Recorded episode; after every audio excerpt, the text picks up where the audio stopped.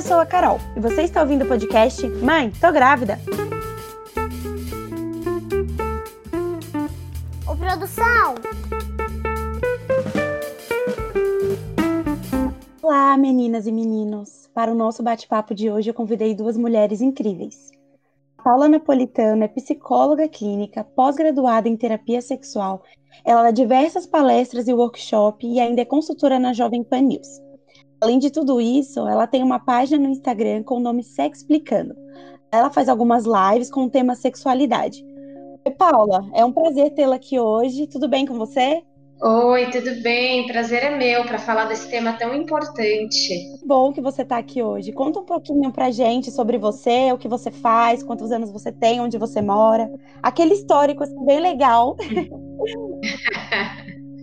então, eu sou, eu sou psicóloga, eu tenho 35 anos.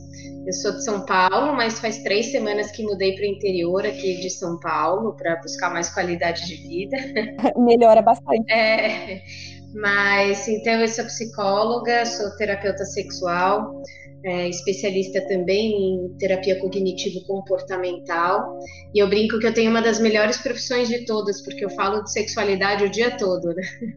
Então, eu trabalho no consultório com adultos que tenham dificuldade na área da sexualidade. É, trabalho com educação sexual também, então com adolescentes, com pais, educadores. Eu faço parte hoje do CEPCOS, que é um centro de estudos e pesquisas em comportamento e sexualidade. Então, eu estou como vice-presidente hoje e como membro de estudos, né? Eu estou como colunista, né, na Rádio Jovem Pan, falando de sexualidade, e tenho dois livros escritos na área, né? Um com o meu querido amigo, né, o Marcos Brogna, que a gente lançou. Que maravilhoso! É, maravilhoso. A gente lançou juntos um livro que chama Diversidade e Sexualidade, né? Para quem educa é. em casa, na escola, na empresa e a si mesmo, onde a gente juntou os expertises de cada um, ele muito na diversidade e eu na sexualidade, né? Foi um projeto lindo que a gente adora. E no ano passado eu lancei um outro livro que aí de autoria única, né, que chama Sex Explicando Sexualidade sem mitos e tabus. Então, eu acho que um dos meus objetivos, uma das minhas missões é ajudar a descomplicar e desmistificar a sexualidade e os relacionamentos. É ótimo, é um tabu, né? É, muito. E as pessoas ainda sofrem muito e muitas em silêncio, né?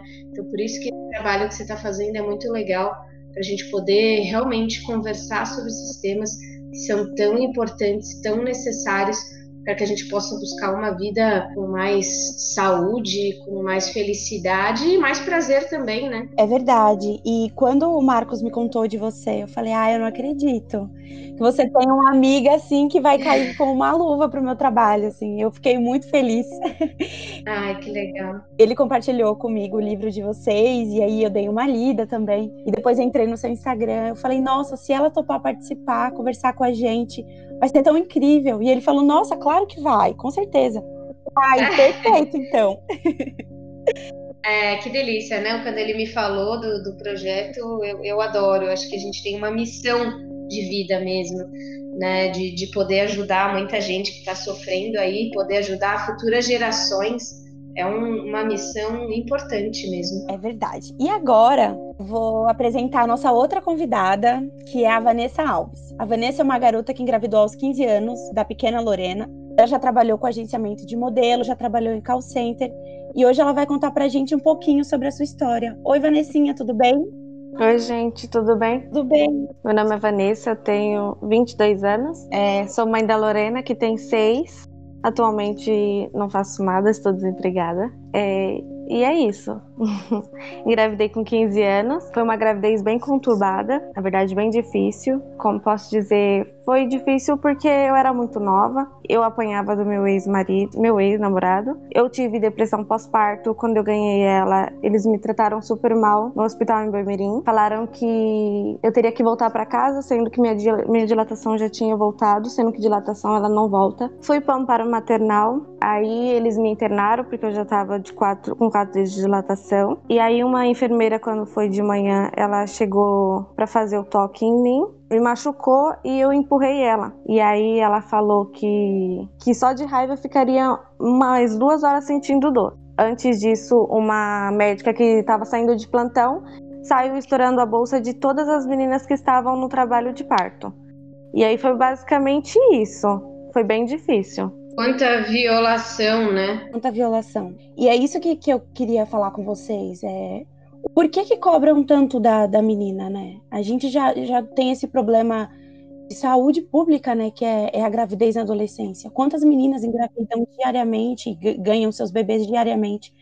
E por que, que essa culpa recai sobre a gente? Por que, que quando a gente vai para um hospital, a gente sofre esse tipo de abuso numa, numa fase que a gente não deveria sofrer esse tipo de abuso, né? Por que, que essas coisas acontecem? E quando eu tinha, ia para ter alta, a, uma médica que estava de plantão falou para mim assim: é, ano que vem a gente se encontra novamente. Porque na cabeça deles, eles acham que a gente vai engravidar todo ano, que a gente vai estar tá lá todo ano ganhando. Eu, o que é engraçado é que será que essas coisas eles falam também para os meninos, né? Para os pais das crianças?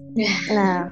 Uhum. Não. Não. Que é assim, é, eu lembro de uma vez, quando eu engravidei, eu tinha 17 anos. E eu tive a minha filha também com 17 anos. Eu lembro que uma vez eu tava no posto de saúde, eu tava eu, né, a minha filha e o pai da minha filha. E aí a gente encontrou um conhecido e ele falou assim pra ele: é, Nossa, o que, que você fez da sua vida? Tipo, falou pro pai da minha filha. E aí aquilo me tocou de um jeito que eu fiquei: Mas como assim? O que, que ele fez da vida dele, né? É, ele já é adulto, ele já é adulto e eu adolescente aqui, tô, tô com a minha filha, e o que que ele fez da vida dele? E, e isso é engraçado também, como, como essa culpa vem pra gente. Lembro que uma vez estava no trabalho e quando eu costumo falar, né, que eu engravidei, as pessoas já têm aquele susto natural. E tudo bem ter esse susto natural. Surgem piadinhas meio sem graças, do tipo, nossa, a Carol começou primeiro do que eu. E eu queria entender um pouco, eu queria que a Paula falasse um pouco o porquê que acontece isso, por que a gente escuta tantas coisas. Tem alguma explicação para isso? Por que que isso acontece, Paula? É, a gente tem é, é toda uma questão social, pública, política, né? Então, eu até estava pesquisando dados mais recentes, né? E para a gente ter uma ideia, né? A gente tem cerca no Brasil de 930 adolescentes que dão à luz todos os dias no Brasil, uhum. né? Então, assim, a gente tem, tem tido uma queda de número, mas o nosso número ainda comparado com a América Latina, por exemplo, o Caribe, ainda é um número muito alto, né? E aí a gente ainda tem uma, uma sociedade ainda muito baseada no machismo, né? Ainda muito grande dessa questão de que quem deveria ter se protegido, quem deveria ter se cuidado é essa mulher. E esse homem ainda, né, muitas vezes não recebe esse julgamento é mais como tipo, pô, cara, né? Tipo, não se cuidou numa coisa leve, né? Numa coisa assim. E até na coisa assim, poxa, mas você não precisa ficar, né, nessa situação, né? Poxa, foi um erro, entre aspas, né? E até permite com que essa pessoa faça até um, um abandono parental de alguma forma, né? Mas você não precisa passar por isso, né? Poxa, você não precisa, por um erro, entre aspas, né? Mudar a sua vida, tal. Você pode participar, você pode ajudar, mas você não precisa estar nisso. E a mulher não tem essa opção, né? A mulher cobra depois, né, que nasce a criança. Exatamente, né? Ela não tem essa opção, ela muitas vezes vai ter que abandonar a escola, vai ter que abandonar vários planos que ela tinha feito, né? Que ela estava fazendo e vai ter que mudar a vida dela uh, drasticamente, pelo menos por um tempo, mas ainda assim vai ter que mudar drasticamente, né? Então, e, e ao mesmo tempo, a gente não acaba questionando o porquê que isso acontece com tantas adolescentes. Porque não é como outra. Então, é uma questão social e pública. É uma questão que a gente tem. Então, a gente acaba não, não percebendo que existe uma questão social que deveria estar sendo trabalhada. E não julgando e culpabilizando alguém que, na verdade, não tem culpa. Sim. É verdade. Aí depois a sociedade se sente no direito de olhar para a menina e falar assim: nossa, você acabou com a sua vida. O que, que você vai fazer da sua vida agora? Exato. E até uma coisa nesse sentido, como se sim, um, uma falha, digamos assim, fosse definir a vida da pessoa. Então também com essas falas, né, de tipo, você acabou com a sua vida, você não vai mais ter vida agora, o que que isso vai ajudar para essa adolescente? E para esse bebê e essa criança que está vindo? Nada absolutamente nada. Porque essa adolescente que já está passando por, pelo susto, às vezes pela negação, pelo desespero, por não saber o que vai acontecer, ainda vem com esse julgamento todo externo, a chance disso piorar e às vezes ela entrar numa depressão ou num estresse ou numa ansiedade e ter problemas psicológicos é muito maior. Sim. Até porque, grande maioria das vezes, ela mesma já está se julgando e se culpando. Verdade.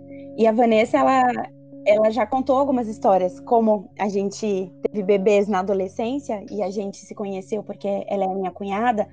Então a gente acaba conversando no dia a dia sobre, sobre momentos que a gente já passou. Eu já passei por muita coisa também. E quando a Vanessa já, já me contar do que ela passou, assim, é, são coisas absurdas. Coisas absurdas. Ela mesmo pode falar mais sobre a, a depressão pós-parto que ela teve depois que eu tive a Lorena, meio que eu não sei se realmente foi uma depressão. Eu não conseguia dar a mama para ela, eu ficava só na minha e chorava. Eu chorava muito, muito, muito. Isso foi passando aos poucos e agora eu tenho crise de ansiedade. Não sei se foi por conta do relacionamento abusivo ou se foi por conta da gravidez que foi um pouco conturbada. Basicamente isso também. Ou tudo junto, né? Exatamente. Juntou os dois e hoje eu tenho isso. E eu acho que é importante o que você falou também, né? Que foi a questão que, inclusive, a própria equipe de saúde, equipe médica, além de julgar o abuso que essa própria equipe teve. Né? Então, você sente, né? A adolescente, na maioria das vezes, ela sente que ela realmente está sozinha. Uhum. E que ela não pode contar com ninguém, nem com a equipe médica, nem com a equipe de saúde. Exatamente. É muito sofrido. É, Paula, você está falando aqui eu estou aplaudindo, porque é exatamente o que eu sinto. Eu lembro que no dia que eu estava é, para ter a minha filha, eu estava com a minha mãe. Uhum. Porque quando você é menor de idade, você precisa de um acompanhante na sala. Uhum. E eu lembro de uma enfermeira falar: Ah, você já atendeu a de menor? De menor era eu, né? E isso eu nunca cheguei a contar para alguém, mas na hora eu me senti tão mal. Eu, eu já tava ali sofrendo com tanta dor e ainda ser tratada como a de menor, sabe? É, pois é. é o porquê, né? Que, que, que fazem isso, assim. E, e, o tempo passou e eu, eu, não consigo esquecer dessa frase que ela disse. E, e eu acho que assim, também a gente. É, é como a gente comentou, né, que é uma questão social, pública, né, política, é, é, é um conjunto, né?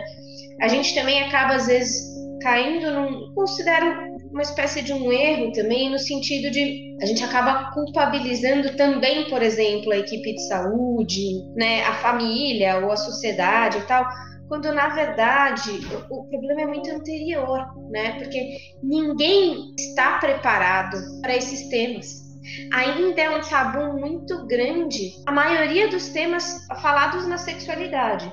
Gravidez na adolescência é um tabu maior ainda. Então, para vocês terem ideia, não sei se, se vocês sabem, mas na própria faculdade de psicologia ou na faculdade de medicina, nada se tem sobre sexualidade. Nada. Então, nem um ginecologista e um urologista que vão estar tá trabalhando com questões em que a sexualidade vai tender a aparecer enormemente, nem eles têm preparo para lidar. Para a gente ver como é uma questão de ordem social e às vezes econômica mesmo. Então, e assim, então a família não tem preparo para lidar com esse tema. Não teve na sua família, não teve em casa, não teve muitas vezes na escola, não tem preparo. A equipe de saúde não tem preparo para lidar com isso. Então, é, é realmente uma questão que, obviamente, tudo isso né, que vocês estão contando e que vocês passaram é um abuso e é inadmissível, porque a gente está falando de, de ser humano e de ser humano que está num dos seus momentos mais vulneráveis. Só que, por outro lado, esses profissionais e, e família, enfim, não sabem o que fazer e como lidar. E aí eu acho que a gente entra numa questão muito importante que é a educação sexual. Exatamente, Sim. exatamente. Ou o que a gente chama hoje em dia, não um termo mais utilizado, que é a educação para a sexualidade porque a educação sexual acaba, acaba sendo sempre associado meio que vai ensinar sobre sexo para criança e não sei o quê. Então, assim, essa parte da gente não ter praticamente né, um trabalho de uma educação para a sexualidade aqui no Brasil é um dos motivos que leva a esses prejuízos todos. E eu lembro de poucas vezes, assim, eu nasci na periferia, moro na periferia, e eu lembro das poucas vezes que eu tive educação para a sexualidade, né? Nas escolas, por exemplo. E eu, eu, lembro de uma aula que eu tive, assim, juntou todo mundo no refeitório e explicou aquela aula bem básica, mas assim, você não, não tá levando muito a sério e tal, é aquele ambiente ali meio descontraído, e acaba que, que entra no ouvido, sai no outro e passa. Aí você tem uma adolescência toda, uma pré-adolescência é. toda, sem educação sexual. Em casa é muito religioso, então, a minha família sempre foi muito religiosa. Então, não quer tocar no assunto para não incentivar é aquilo, ah, se eu não falar sobre, eu não vou incentivar. Então acaba que você, você não, não toma anticoncepcional, você não passa no ginecologista. Isso. Quando você começa a namorar um cara mais velho, que já teve relação sexual, você ainda não teve relação sexual, ele chega e fala assim: não, isso aqui pode, porque você não vai engravidar. Ou até algumas chantagens emocionais. Prova que você me ama, que né? Eu não tenho nada, confia em mim. Aí caiu por terra, né? Se eu tinha informação, caiu por terra também. Exatamente. Uma vez eu vi a doutora Albertina Duarte. Eu pesquisei algumas coisas e eu, eu acho ela muito incrível. Uhum. E ela fala que as pessoas, todo mundo comenta, né, que quando a menina engravida cedo é porque ela é muito saída, ou não sei o que, não sei o que. Mas na verdade não, é que falta empoderamento. Uhum. Sim. Falta isso dela ainda. Ela engravida porque ela não sabe dizer é. não ainda. Ela não tem muita vivência. Exatamente. E aí, assim, isso que você está falando é importante, né? Porque, assim, é, é isso que a gente está falando, né? Então, a falta de uma educação para a sexualidade. As poucas escolas que fazem alguma coisa, normalmente é uma palestra. Exatamente. Uma palestra lá na adolescência, mais para o fim, Sim. ali para o ensino médio, alguma coisa nesse sentido. Em que muitas vezes a coisa já até começou, né? E aí é muito uma, uma coisa do medo, né? Se previne, cuidado, não pode, ou alguma coisa focada em biologia e tal. E na verdade, a gente já sabe que, inclusive, a maioria das pessoas tem informação. Informação no sentido assim, tem, tem que usar camisinha, por exemplo. Uhum. A gente sabe que mais de 90% das pessoas sabem. Mas o que, que acontece? Qual é o gap entre a pessoa saber e a maioria das pessoas que não usam? 45% das pessoas usam em todas as relações, menos da metade. Então, assim, existe uma questão que é a parte, né, que a gente até, a gente colocou no livro, Marcos, né, que é a diferença entre informação e conhecimento. Que informação é só um, meio que um dado, é algo muito específico. Conhecimento é a junção de informação com valores e com emocional. Porque a educação para a sexualidade, ela vai trabalhar, desde criança inclusive, aprender a dizer não, a, a, ao amor próprio à autoestima, a conseguir perceber quando uma coisa está indo além do teu limite. E conseguir colocar um limite, conseguir ver que muitas coisas a gente vai avaliar se ela é para esse momento ou se ela é para daqui a pouco, se eu estou pronta emocionalmente e de maturidade para ter uma relação sexual, por exemplo. Então, toda essa parte emocional de valores não é trabalhada. E, e eu lembro que, assim, eu perdi a virgindade com 16, eu engravidei com 17. tipo, né, foi, foi muito rápido. Uhum. E eu lembro que eu comecei a tomar um anticoncepcional, mas assim, não era do, do, ginecologista. E eu comecei a tomar, e aí do nada eu falei assim: ah, tô engordando aqui, tô me sentindo inchada. Sabe aquilo que você auto se medica, você não sabe se isso. Uhum. Não, entende nada. Falei, ah, não, eu vou trocar, não quero esse. Do mesmo jeito que eu comecei a tomar um anticoncepcional, eu parei de tomar. Mas era aquilo, escondido na gaveta, debaixo da roupa. Com medo de alguém descobrir. Exatamente. Porque ao invés de se pensar que bom, essa pessoa tá se protegendo, é não que, nossa, como assim? Como ela já pode estar tá tendo uma vida sexual ativa? Como ela já pode, né? É o contrário, né? E, e aí é, é, a confusão, né, que, que tem até hoje de o que, que é educação sexual, né? Essa ideia de que educação sexual vai falar de sexo, de que vai incentivar a criança ou adolescente a fazer sexo mais cedo. E aí a primeira distinção que a gente tem que fazer é justamente a diferença entre sexo e sexualidade. Né? E sexo é sim algo mais de relação sexual, tá falando mais, ou macho e fêmea, ou tá falando mais de alguma coisa de relação sexual, penetração e afins. Mas o que se trabalha na educação sexual, educação para a sexualidade, principalmente quando criança e pré-adolescente, é sobre sexualidade, que é afeto, valores, higiene do corpo, respeito ao próprio corpo e ao corpo dos outros, prevenção a abuso, aprender a dizer não, inteligência emocional. Então você vai preparando essa criança até para uma autonomia nesse sentido de entender até onde ela pode ir, até onde não, o que faz bem, o que não faz bem. Né? Então, é extremamente importante essa educação para a sexualidade para que você possa ir entendendo sobre o seu corpo, esse respeito, essa prevenção ao abuso que é importantíssimo, né? E inclusive para você entendendo que às vezes você tem vontade agora, mas você tem que esperar um pouco, porque não vai te fazer bem agora. Com coisas de criança mesmo, que você vai levando para adolescência e vendo que assim, putz, não é necessariamente porque eu tô já com. que eu dei um beijo e já fiquei excitada com 11 anos que eu tô necessariamente pronta emocionalmente e de maturidade para começar a ter uma relação, por exemplo. Meu corpo às vezes pode até estar, tá, mas será que eu tô? Será que eu tô Uh, será que eu consigo dizer não se é uma coisa que eu não quero, numa situação que eu não quero? Será que eu tenho conhecimento suficiente para isso? E aí não tem disso na família, não tem isso na escola, e pelo contrário, muitas vezes você aprendeu ou explicitamente ou implicitamente que esse assunto é proibido, é errado. Então, como vocês falaram, vocês vão, a, a gente vai fazendo tudo escondido.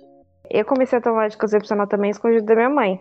Porque ela não deixava, ela falava que a gente não podia tomar o anticoncepcional. E aí eu comecei a tomar o ciclo 21. Fui na farmácia e comprei. Como eu perdi a verdade com 13 anos, engravidei com 15, na verdade eu não tinha noção de nada, nem como tomar o anticoncepcional, né? Principalmente quando vem de uma família religiosa, né? Tem aquilo de, você ter relação sexual depois do casamento. Mas não acontece isso, né? É assim, existe o problema, a gente vai fingir que não acontece e vamos continuar assim. Existe, as meninas engravidam, os meninos participam, né, disso também. Como eu iniciei, né, comecei a tomar o anticoncepcional e me senti que estava inchada lá, estava na minha cabeça, parei de tomar. E nessa eu tive uma relação desprotegida e aí eu tomei a pílula no dia seguinte. Só que engraçado, eu não sabia o que tomar, eu não sabia qual é, era a pílula mais indicada para tomar, eu não sabia. E eu lembro que o pai da minha filha falou: ah, você pode tomar até tal hora, ah, você pode. E eu simplesmente não sabia de nada. Então eu confiava nele, né? Pedi a virgindade com ele, tinha um relacionamento com ele. Então eu confiava nele. Então ele disse: ah, toma essa daqui, tomei toma, você pode tomar até tal horário. E depois disso, os meses foram passando, a menstruação atrasou e eu percebi que, que eu estava grávida. Depois de o quê? De três meses, porque eu acreditava que eu não estava grávida. Falei, não.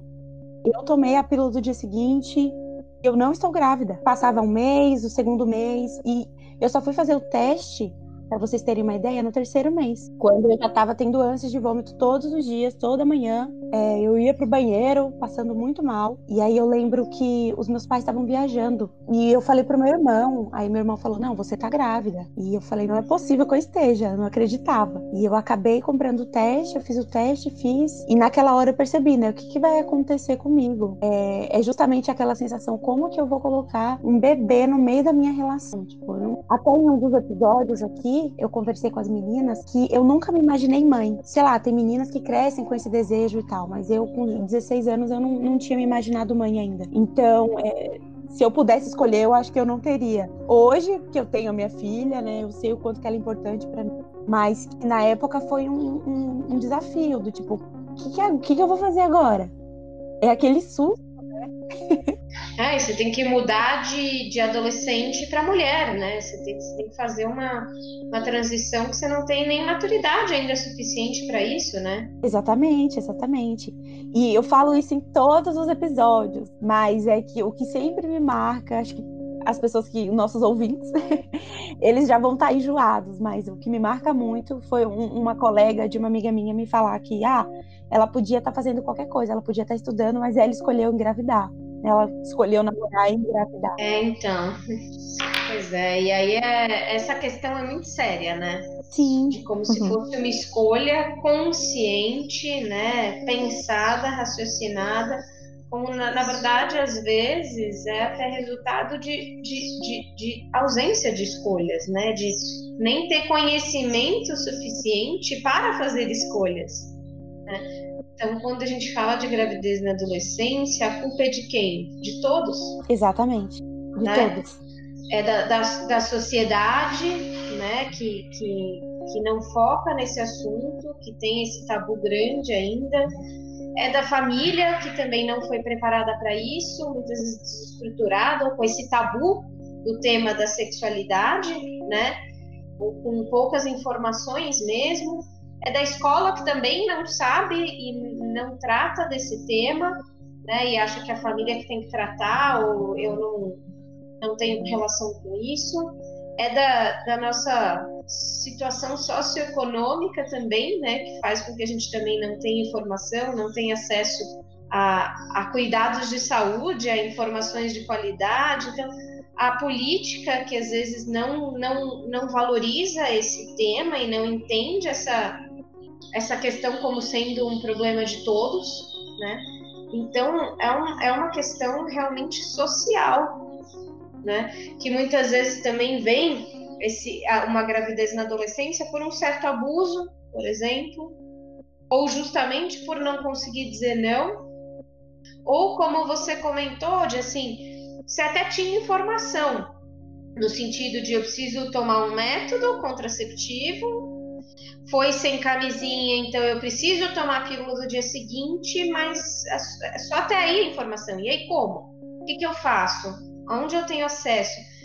Para ter ideia, uma das coisas que, que, que, que é complicada, assim, pílula do dia seguinte, é o nome que a gente dá normalmente, né? Mas ela não é para ser tomada no dia seguinte. Olha o absurdo. Uhum. Ela é para ser tomada no dia, logo depois que aconteceu a relação.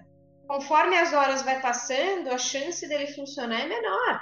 Uma vez eu vi um, um, estudo que fala que quando uma menina engravida na adolescência, a chance, da, se ela tiver uma filha, se ela tiver essa filha, engravidar na adolescência também é muito forte. Ainda se, se a, a, mãe dessa menina também teve ela na adolescência, é, a tendência de ter esse ciclo vicioso é, é, muito forte. E a nossa antiga convidada, ela é a mãe do, do meu colega Brenner, e ela disse como ela pegou isso para ela, de, de que ela enfrentou e etc., que ela se sentiu muito julgada. E ela até conta também que ela deixou de ir à escola porque ela ficou com receio do que os colegas iriam dizer, do que os colegas iriam pensar. E ela pegou toda essa experiência, tudo que ela passou, e ela trouxe para ela. Hoje ela tem dois uhum. filhos e ela disse que quando eles completaram uma certa uhum. idade, ela simplesmente colocou a camisinha lá, sentou com eles e conversou. E disse: Olha, é assim, assim, assim, é isso que acontece. Ela, ela fala que o filho mais novo dela dorme com a namorada em casa e ela tem esse tipo de, de, de relação com eles, que eu acho que é muito saudável você ter esse tipo de diálogo. Eu penso que quando a minha filha crescer, eu quero ter esse tipo de diálogo com ela também. Porque eu não quero que essas coisas que eu passei. Apesar de eu amá-la e etc., eu acho que é importante a gente é, conversar e explicar o porquê que é legal esperar um pouco mais. O porquê que naquele momento talvez não é o momento ideal. Exato. Porque, querendo ou não, você dá, vai acabar dando uma pausa em alguns pontos da sua vida. Exatamente. Mas é, o que você acha sobre isso? Você acha que essas mães que engravidaram na adolescência, elas, a tendência delas conversarem com os filhos sobre isso é maior? Ou é, esses ciclos pode se repetir? É, a gente vê bastante o ciclo se repetir, né? Justamente por essa questão de, de, de todo esse conjunto. Então, desse julgamento enorme, né, por parte de, de, todos, de alguma forma, e às vezes dela mesma. Então, onde muitas vezes ela saiu da escola, ela abandonou as coisas, Aí ela tem mais dificuldade de conseguir emprego, tem menos. Então, vai, vai entrando até numa autoprofecia. Assim como, acho que foi a Vanessa que falou, né? Que, ou não sei se foi você que falou da coisa do médico, que falou assim: ah, então ano que vem a gente se vê aqui de novo. Essa meio que autoprofecia, que é dita, né, de alguma forma, você meio que toma ela como a única possibilidade, né? Você passa. E, e aí você passa por tudo isso meio sozinha né? Porque você sai da escola, a família às vezes não, não tem nem condições de te dar apoio, né? Você se exclui às vezes das amizades, porque vocês estão vivendo coisas completamente diferentes, né? E aí você passa a viver nessa, nesse mundo mais fechado, onde você não vê outras possibilidades e outras informações. E acaba que isso pode se repetir. Né? Você acaba continuando o padrão que você veio de não conversa, de não diálogo, né, desse assunto ainda assim ser um tabu. E ainda tem o risco também da, da, da depressão pós-parto, né? Que é aquilo que a, que a Vanessa Sim. falou. E o que, que caracteriza isso? Você acha que, que é, é, uma, é a não aceitação do filho por ter, sei lá, por ter engravidado no momento que, que não era adequado no momento da pessoa, né? Porque cada pessoa tem sua individualidade. E acho que cada um sabe o que, que é, o que pode ou não suportar. Mas o que, que você acha que acarreta esse tipo de, de, de sintomas? Não sei como que, que a gente fala. Na verdade, é, a depressão pós-parto é uma questão que muitas mulheres passam. E não só adolescentes, né? Que engravidaram. Então, assim, Sim. a gente não pode dizer e reduzir dizendo que é uma não aceitação, porque tem mulheres que, inclusive, queriam muito, adultas, e é o momento certo, ela está no momento certo, quer muito e tem uma depressão pós-parto, né? Olha só, né? Então tem várias, é, tem isso, isso não é incomum de acontecer, uhum. né? E às vezes, justamente sem o conhecimento, tem gente que também vai julgar achando que é isso. Ah, então no fundo você não queria, você não tá gostando. E aí a mulher sofre ainda mais, porque ela fala: Meu Deus, como que eu posso estar tá passando por isso? Que mãe horrível que eu sou, que não sei que. Então é uma coisa que é um sofrimento muito grande. E assim, tem vários estudos, né? Mas tem uma, uma questão hormonal muito grande que às vezes pode levar à depressão pós-parto, às vezes tem uma questão de uma a, pessoa já teve depressão ou tem uma maior chance de ter depressão. Então tem todo um conjunto ali é, que vai é muitos fatores. É, né? exatamente, né, que vai compactuar para uma depressão. Mas aí de novo, né? se eu não tenho informação, se eu não tenho conhecimento, eu nem sei direito o que eu estou passando, eu estou sendo julgada. Equipe médica também às vezes não sabe muito como ajudar, principalmente se ela já tem esse preconceito com a, com a gravidez na adolescência.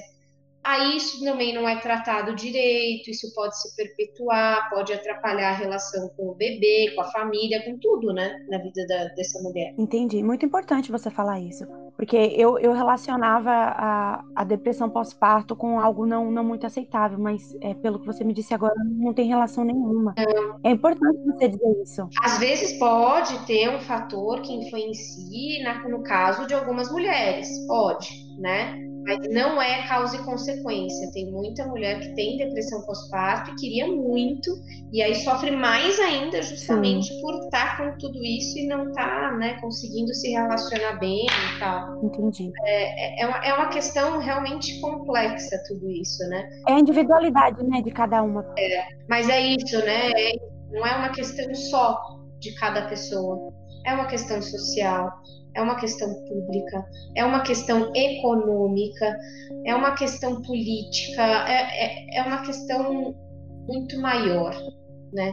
E que é um trabalho todo em conjunto que precisa ser feito para a gente ir mudando essa realidade. Sim, eu, eu até vi algumas propostas que o, que o governo de São Paulo está tentando fazer. E eles lançaram, né? A, eu não sei agora como ficou isso com a pandemia, mas que eles lançaram uma campanha que era de youtuber, né? Eram vários colegas de classe Sim. falando sobre métodos contraceptivos e etc. E aí no final ia ter meio que um concurso e ia ter prêmios. E eu acho que é legal esse tipo de iniciativa, né? Bacana, eu também achei muito bom. Legal. Mas foi muito importante vocês aqui hoje. Uhum. A Paula deu uma aula, assim, que me ensinou muita coisa. Não, de verdade. Uma aula Ai, que bom, fico feliz. E eu acho que, assim, uma das coisas que a gente pode fazer, que está ao nosso alcance, óbvio que vocês, com experiências de já terem passado por isso, podem compartilhar a experiência de vocês com outras pessoas essas outras pessoas aprenderem com a experiência de vocês. Esse podcast, né, que você está fazendo, Carol, que é muito legal. Mas pensando é, é, como, como seres humanos, assim, né, o que, que a gente pode fazer, né? É sempre ficar atenta para a gente não culpabilizar, né?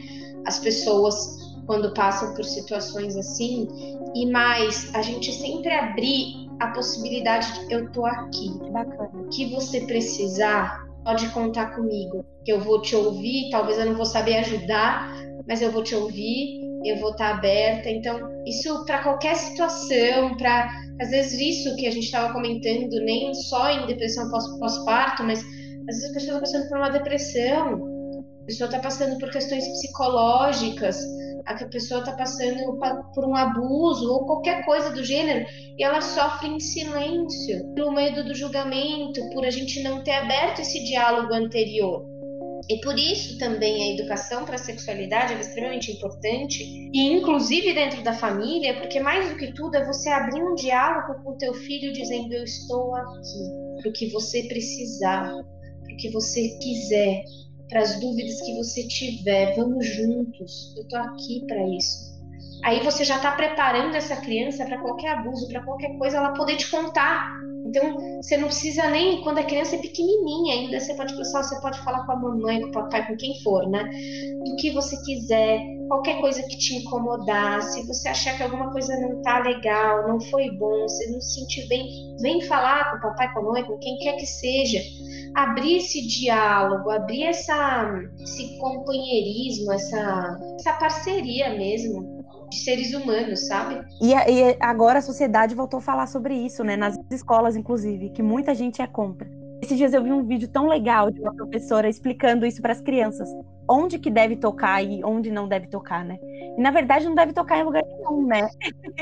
Isso! Isso é educação para a sexualidade. É, e aí, às vezes, sim, você vai dizer assim: olha, é só quem? Sei lá, papai, mamãe, ou sei lá, você escolhe, a família escolhe, porque sabe quem ali, né? Só pode tocar em tal, tal lugar quando for para para te lavar no banho, quando for para te enxugar. Então, você também deixar claro em quais situações, por exemplo, né? É, e, e, explicar essa parte que, que a gente protege, a nossa parte íntima. A gente não faz xixi cocô na frente de todo mundo, não é verdade? Então, essa parte aqui, ninguém toca, a gente também não toca nessa parte. Então, se algum momento alguém tocar. Porque vamos lembrar que a maioria dos estupros e abusos são feitos por pessoas conhecidas. Infelizmente. É, é absurdo. Né? Então, aí também vale a questão, às vezes, de a família não ter segredo nenhum com a criança. Porque isso é muito o que os abusadores fazem. Ah, isso é um segredinho só nosso. Esse é o nosso combinado, não conta para ninguém, tá? Então também dizer isso, olha, o segredo não é para ser guardado de ninguém, você conta para mamãe, para papai, não sei o que, não sei o que. Esse diálogo desde pequeno vai ajudar para esse futuro, para essa construção, para você sentir que você pode conversar com as pessoas e para as pessoas que estão próximas da gente. Então, seus colegas, amigos, gente da faculdade, não importa, todo mundo a gente verbalizar mesmo, olha, o que você precisar, tô aqui. Às vezes é só o que a pessoa tá precisando ouvir. É verdade, é verdade. Muito obrigada. Vanessa, você tem alguma coisa para falar, para compartilhar com a gente? Esse é seu momento. Eu esqueci de falar duas coisas também. Quando eu, tive, eu ganhei a Lorena lá no Amparo Maternal, eles fizeram a, o parto fóspio, né? Fóspise, não sei como é que fala, na verdade. Fórceps. Isso. E aí eu lembro que quando a enfermeira tava me dando ponto, aí ela tava falando com, com o doutor assim: ai, doutor, vem ver se tá ficando bom. Aí é meio que. Eu sei que eles têm que tentar, mas é meio que como se a gente estivesse sendo usado também, né? É, tem muitos hospitais que são hospitais. É de, de, de, estudo de referência onde o pessoal residente também está aprendendo e tudo mais, né? Sim. Então tem esse lado também, Exatamente. né? Já são médicos, ok, tudo, mas também estão aprendendo, né? Só que Sim, hoje, hoje em dia é proibido, né, esse parto, esse tipo de parto. Force, com forceps eu nem sei te dizer, viu? Não sei te dizer. Eu também não sei. Eu não sei. Mas olha, é, das coisas que eu conversei com a Vanessa e ela me dizer que a enfermeira falou, ah, a gente se vê no ano que vem. É, nossa. Assim, eu falei, não, é. Sim. É, é um abuso. E a outra enfermeira também que falou que só porque eu não queria deixar ela fazer o toque porque eu estava sentindo dor, ela falou que ia ficar mais duas horas sentindo dor ainda mais. Não, absurdo. Absurdo. E aí o médico entrou na sala e falou: Não, ela vai pra sala de parto agora, ela já tá com nove dias de dilatação. Aí eu lembro que eu fui andando até a sala de parto e eu já não aguentava mais. Aí uma enfermeira subiu em cima de mim para empurrar, e aí tiveram que cortar e puxar ela com ferro mesmo. Nossa. Porque nem cesárea optaram nem nada. Ah, mentiram dilatação para mim também. É... São coisas que a gente não entende no momento, mas depois a gente raciocina ou, ou vê o, o, o relato de alguém e você fala, nossa, eu passei por isso. Então isso se chama violência obstétrica. Você começa a relacionar com coisas. Exatamente. E é isso, né? A gente só vai saber com conhecimento. Exatamente. Por isso que a gente tem que compartilhar as experiências, né? A gente ir atrás desse conhecimento.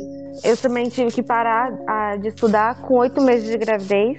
Eu só voltei a estudar quando a Lorena ia fazer uns três anos, porque o meu pai começou a cuidar dela para mim poder estudar, porque eu tive que parar mesmo também de estudar. Aí eu consegui terminar os estudos. Uhum. Essa é uma outra questão, né? Você, pelo menos, né, depois teve ajuda da tua família, né? Sim. Quantas adolescentes não têm ajuda da família? Às vezes é expulso de casa com alguma situação assim, né? Na verdade, no começo da gravidez, o meu pai ele não aceitou. Aí ele falou que eu ia abortar. Aí no mesmo dia, quando eu fui no posto, fiz o teste, deu positivo, e ele falou que ia me ajudar e tudo. Quando minha mãe descobriu, ela me expulsou também de casa. Na época eu tava congregando em uma igreja e eu fiquei passando uns dias na casa da pastora. Depois o meu pai conversou com ela e eu voltei, mas eu também fui expulsa de casa. É, gente, espero que a gente possa de alguma forma ajudar, né? Aí algumas pessoas, né? Desde a equipe, a adolescentes, a família, né? De modo geral. Que esse podcast sirva para as meninas entenderem, se as meninas estão pensando, ah, de repente esse não é o momento, vou esperar mais um pouco. E para aquelas que já são mãe também, que, que, que possam entender que com força de vontade a gente a gente consegue superar nossos desafios. E isso, né? E de, de lembrar de assim, vai em busca de ajuda. Exatamente. Sim. Vai em busca de um médico, vai em busca de um ginecologista, vai em busca é, é, de apoio, né? Vai em busca disso porque é nosso direito. Exatamente. E para fechar, eu quero que a Vanessa fale o que, que a filha dela significa para ela, que eu acho que é importante no final de tudo a gente uhum. falar o que os filhos são pra gente. Você pode falar, Vanessa. Sim, é, hoje, se eu tivesse o pensamento que eu tenho hoje, eu não teria, não teria tido filho. Não agora. Uhum. Mas como já é, a Lorena veio, a Lorena é tudo pra mim, né? Às vezes eu perco a paciência porque ela é muito bagunceira. Mas faz parte. Eu amo muito a Lorena. Que ótimo. Ah, eu também amo minha bebê. E, e Paula, é, qual conselho que você daria para as meninas que passam por essa situação? Conselho ou alguma sugestão de conteúdo, livro que é bacana elas se informarem, algum canal no YouTube? Agora é seu momento para compartilhar com a gente esse conhecimento aí maravilhoso que você tem. É, eu nem sei te dizer exatamente, né? Porque as coisas estão mudando tanto, né? E tem tanto acesso às informações, assim. Mas eu posso dar uma pesquisada depois exatamente é, se tem algum livro específico, algum material específico para trazer. Mas eu diria que para a pessoa não passar por tudo isso sozinha, então poder compartilhar com outras pessoas próximas dela, que ela confia, é, entrar em grupos de mães, entrar na internet procurar grupos de mães, grupos de mulheres solteiras. A gente tem vários trabalhos acontecendo, né? Assim como a gente está falando que tem muita parte ruim ainda, mas a gente tem vários trabalhos acontecendo, apoios para adolescentes, uh, grávidas e tal.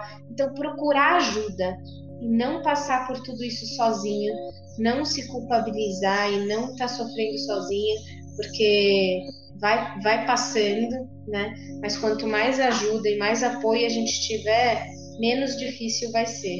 É isso, é isso. Perfeito, perfeito. Bom, gente, o podcast de hoje foi uma aula. O episódio foi maravilhoso. Eu aprendi demais. Foi muito bom ouvir vocês. Que bom. E eu agradeço muito de coração. Sou mais uma adolescente aí que está tentando cumprir os objetivos. E eu sempre digo, né, que não importa quais sejam eles, façam seus objetivos, você consegue. Não sei o que é na sua individualidade, mas desejo muita sorte, muita luz. Obrigada por vocês estarem me ajudando nisso. Eu termino agora o meu curso de, em publicidade no final do ano. Parabéns. E eu estou muito orgulhosa, obrigada. E obrigada por vocês participarem, gente. Obrigadão mesmo.